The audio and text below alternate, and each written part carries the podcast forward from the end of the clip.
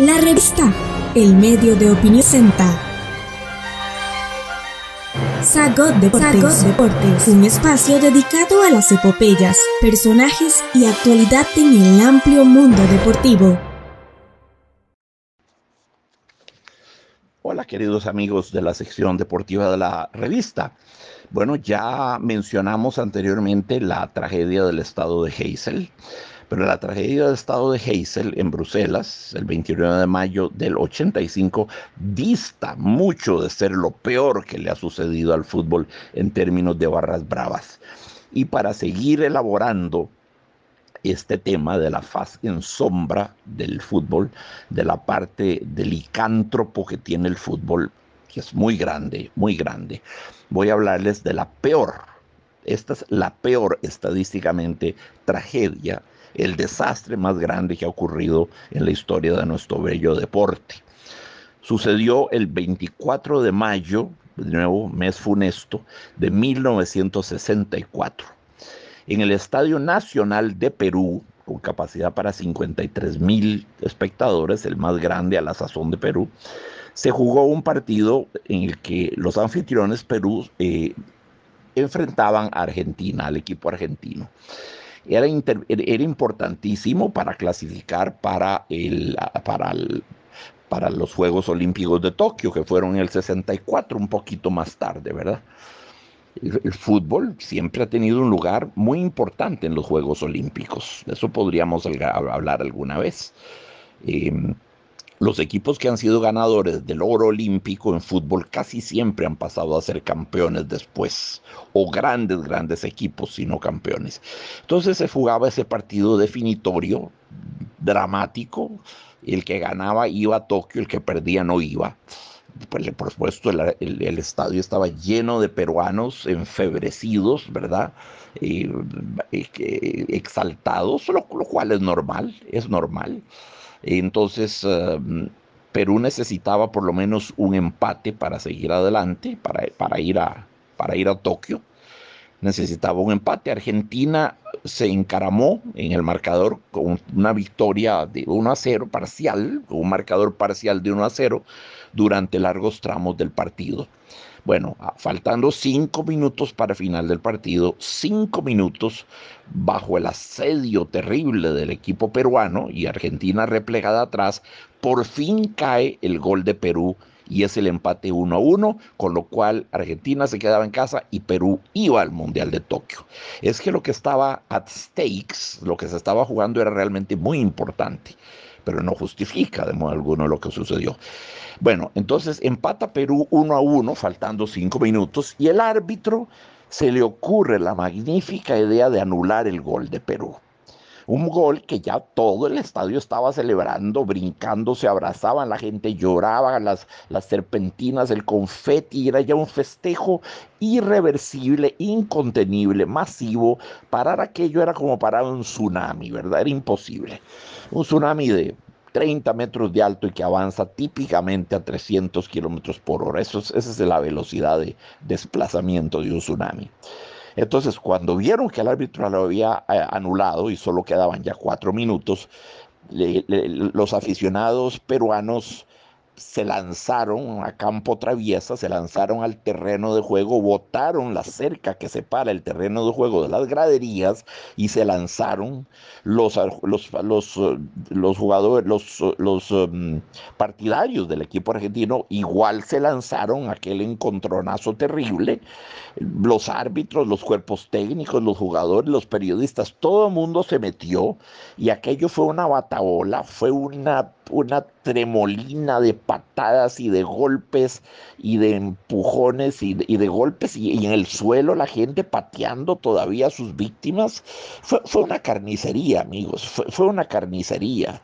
Eh, nunca se supo exactamente el número de víctimas. Se calcula que hubo alrededor de 350 víctimas, que para un estadio, amigos, en Heysel murieron 39 Pero claro, sucedió, en América, en Bélgica, un lugar glamoroso, entonces se recuerda más la tragedia de Heysel. Todo lo que sucede en, Europa se glamoriza y se recuerda más. Además, es más frecuente, está más, es más cercano de nuestro tiempo y tuvo cobertura mediática, lo cual no la tuvo el partido de Argentina y de Perú. Entonces, cayó en el olvido. La gente recuerda a Heysel, pero no recuerda la tragedia del Estadio Nacional de Lima, Perú. Y ni siquiera saben que existió. Bueno, mataron a 350 personas con un total de 800 heridos. Eh, fue una, una, masacre, fue, fue, un desastre. Es al día de hoy sigue ostentando el récord como el peor desastre en la historia del fútbol.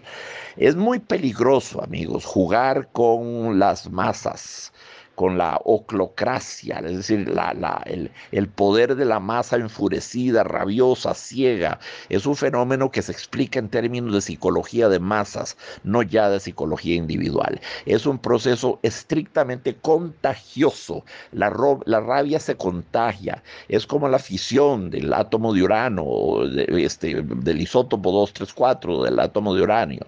Se genera una reacción en cadena. Se rompe el núcleo que libera electrones, estos electrones salen disparados aleatoriamente, los electrones bombardean núcleos de otros átomos de uranio y se produce así un aumento exponencial, exponencial, atención, eh, eh, de, la violencia. Entonces, eh, aquello se convierte en una tremenda reacción exotérmica y eso es la bomba atómica, una reacción en cadena.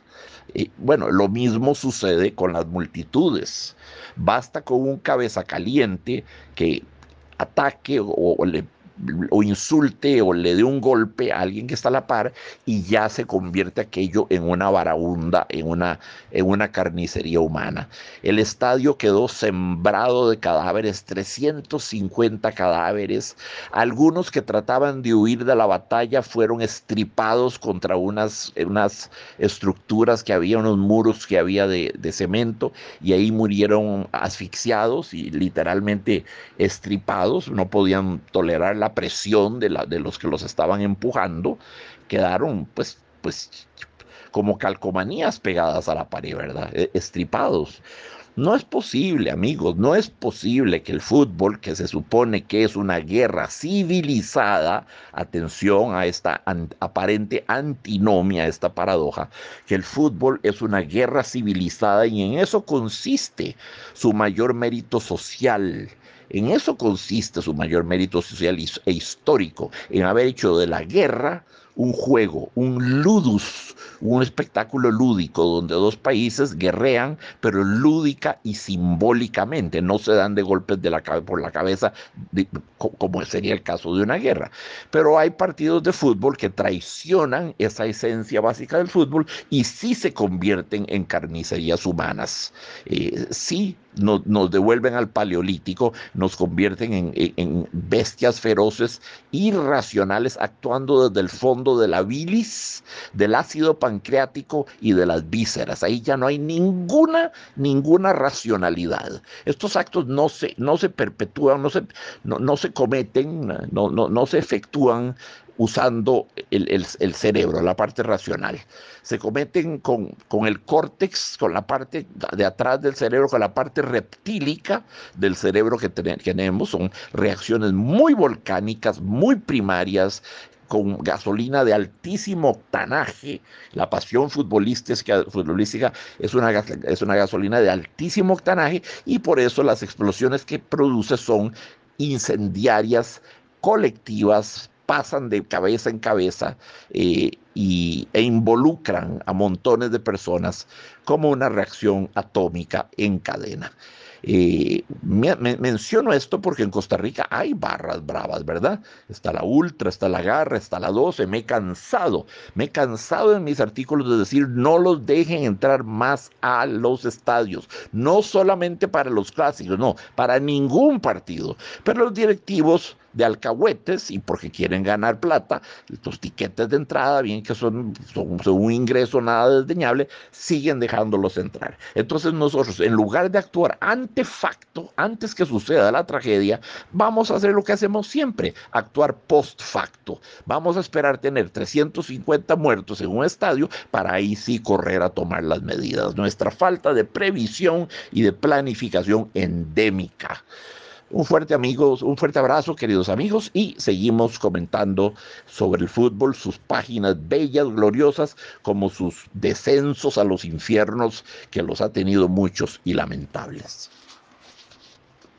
Estamos en las plataformas de Spotify, Apple Podcast, Google y Anchor como la revista. La revista.